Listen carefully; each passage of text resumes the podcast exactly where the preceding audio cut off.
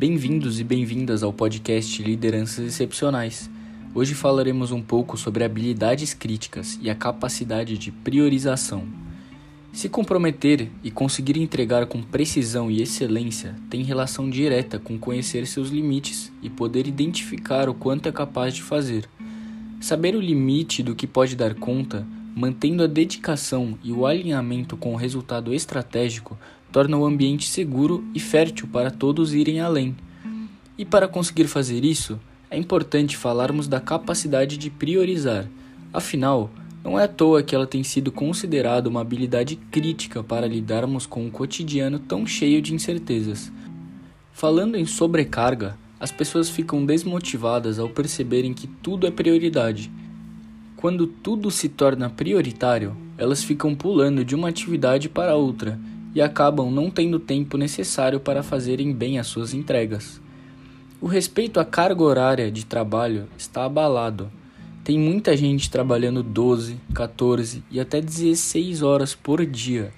Ficam 12 horas na empresa, levam coisas para terminar em casa e, sobrecarregados, vão deixando de lado o tempo para si, para suas atividades pessoais, para suas famílias e amigos. Deste modo, entram facilmente em um estado de estresse preocupante. Pode reparar, há muita gente irritada solta por aí. Há duas funções importantes em priorizar. A primeira é encontrar o equilíbrio entre trabalho e o bem-estar. A segunda é entregar resultados de alta performance. Quem quer fazer tudo acaba entregando menos do que poderia. Fazer um trabalho com excelência exige foco e dedicação os quais ficam comprometidos quando estamos trabalhando, considerando tudo como prioridade. Nos aspectos racionais, temos matrizes de priorização como a GUT, gravidade, urgência e tendência, a RICE, alcance, impacto, confiança e esforço, a grade custo versus benefício e muitas outras coisas que nos ajudam a decidir. Veja que estabelecer prioridades tem a ver com a dedicação e trabalho para fazer a escolha certa. Caso contrário, seria somente seu feeling ou famoso chute. Já nos aspectos emocionais, a dificuldade reside na ansiedade, medo e até culpa em ter que dizer não ou mesmo perder alguma oportunidade. Para exemplificar melhor, vamos imaginar a seguinte situação. Você foi finalmente convidado para participar de um projetão estratégico. E agora, aceitar ou declinar? Que dúvida, hein? Como dizer não ao chamado da empresa para algo significativo? Diante de uma análise racional, compreende que entrar no projeto geraria sobrecarga. Então, com a ajuda de uma matriz de prioridades, você desiste de participar. Aceitar o convite certamente te sobrecarregaria seus projetos começariam a encavalar e as cobranças seriam inevitáveis, aumentando seu estresse. Sim, declinar é a melhor decisão nesse caso. Mas e se depois de ter dito não, você descobre que o projeto andou super bem e todo mundo que participou estava bem em sua imagem profissional? Vai se arrepender e se culpar ou manter a tranquilidade de quem tomou a melhor decisão?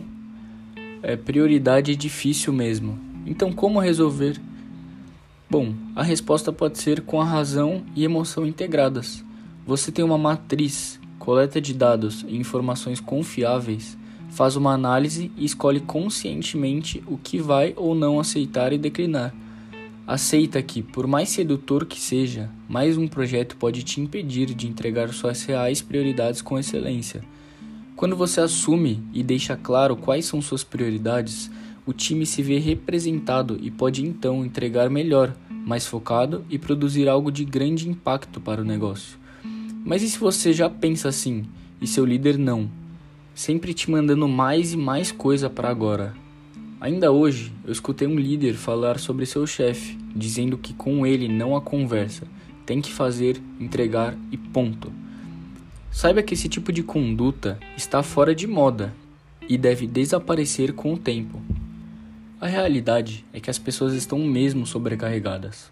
Fui fazer uma reunião online e a pessoa chegou 10 minutos atrasada pedindo desculpa, pois precisou ir ao banheiro. Diz que desde cedo não tinha parado um minuto sequer. É evidente que isto está errado.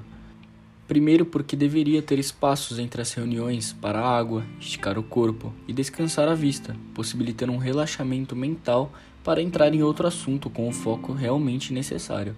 Depois, porque deixar seu corpo de lado te trará consequências ruins, tanto para a saúde física quanto mental, afetando a sua performance e a qualidade de suas entregas. Você já percebeu que algumas pessoas entram na reunião ainda com o clima da anterior?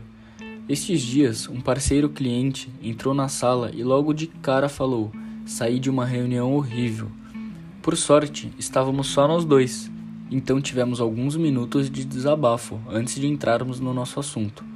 Já pensou se estivéssemos em mais pessoas? Ele sentiria, mas provavelmente não comentaria nada. Então, sim, as reuniões engatam os reflexos emocionais das anteriores.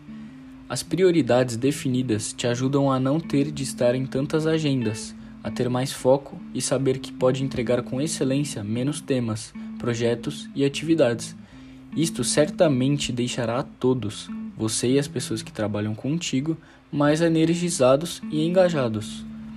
Você pode e deve estabelecer limites sem traumas.